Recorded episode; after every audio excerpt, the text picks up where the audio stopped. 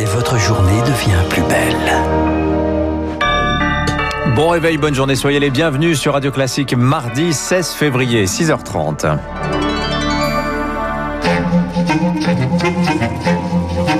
6h30, 7h30, la matinale de Radio Classique avec Dimitri Pavlenko. Et à la une ce matin, les péripéties de la vaccination contre le Covid-19. Augustin Lefebvre, les hôpitaux se réorganisent pour faire face à des effets secondaires avérés, hein, donc du vaccin d'AstraZeneca. Un vaccin qui est administré aux personnes entre 50 et 65 ans souffrant de comorbidité et surtout au personnel hospitalier.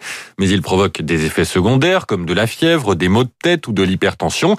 C'est normal, mais c'est parfois suffisamment aigu pour empêcher les soignants de travailler, ce qui tombe au plus mauvais moment et qui a poussé ces hôpitaux à revoir leur planning, Maxime Lévy. Au CHU de Brest, la semaine dernière, les soignants des services Covid reçoivent leur dose d'AstraZeneca, mais quelques jours plus tard, fièvre, maux de tête apparaissent et paralysent des services déjà sous tension. Thomas Bourris, infirmier à Brest, en témoigne. Sur les 64 agents qui ont été vaccinés avec ce vaccin, il y a 21 cas qui ont été identifiés comme ayant présenté des effets secondaires euh, invalidants, donc qui ont nécessité de quitter le travail. Évidemment qu'un service comme la médecine infectieuse, les réanimations ne peuvent pas fonctionner s'il y a un tiers des effectifs euh, qui est en arrêt maladie. 60 km plus loin, l'hôpital de Morlaix a décidé de reporter la vaccination à cette semaine pour mieux s'organiser. Stéphanie Primel, secrétaire CFDT du CHU. Actuellement, à l'hôpital de Morlaix, on va pouvoir euh, reprendre la vaccination du personnel soignant. L'idée, c'était de ne pas vacciner l'ensemble des personnels d'un même service en même temps. Du point de vue sanitaire, par contre, pas d'inquiétude à avoir pour Eric Billy, chercheur en immunologie.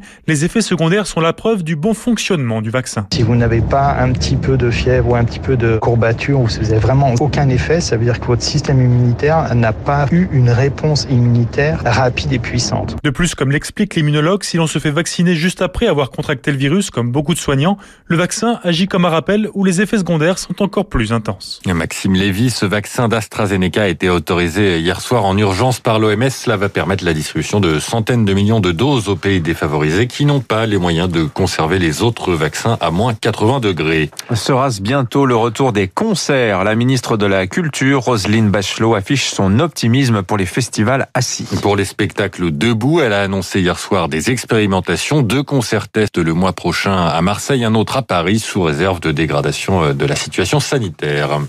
Pendant ce temps, l'Union européenne tente de coordonner la fermeture des frontières entre les États membres. Elle va leur envoyer un courrier alors que malgré des règles communes, la Belgique et l'Allemagne ont instauré des restrictions de circulation. Depuis deux jours, l'Allemagne filtre les passages avec la République tchèque et l'Autriche. Le pays veut éviter l'importation de variants plus dangereux du coronavirus et regarde désormais vers la France. La Moselle est particulièrement touchée par la mutation sud-africaine, une potentielle fermeture de la frontière franco-allemande qui inquiète Paris, Laura Taouchanoff. Des embouteillages monstres à la frontière tchèque depuis les contrôles allemands dimanche.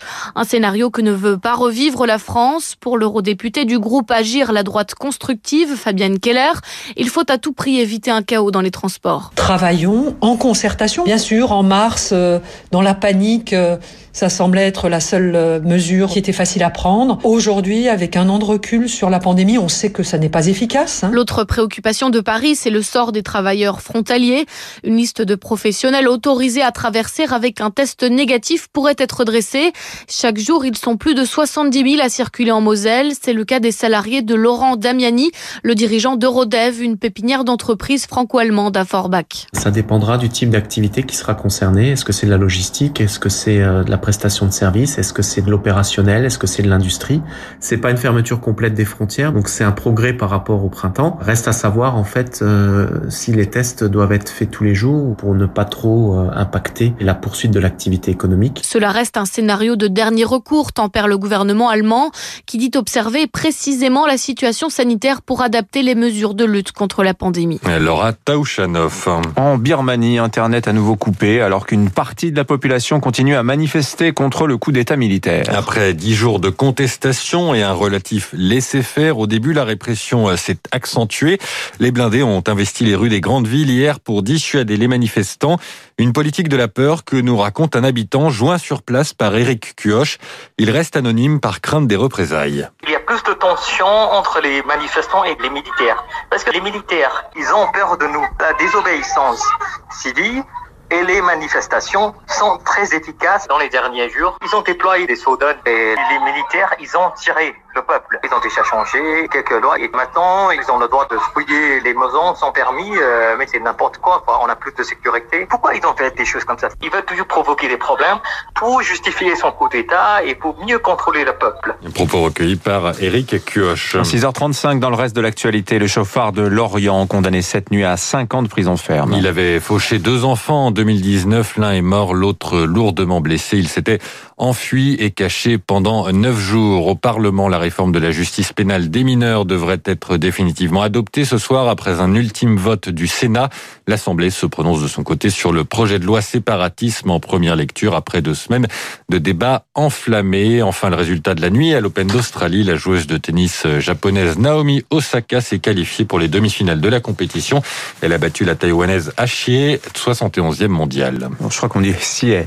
Mais enfin, vous me l'apprenez. Vous me l'apprenez. Bon, écoutez, c'est pas grave. Mais vous corrigerez pour la prochaine édition. Merci Augustin Lefebvre. Retour à 7h30.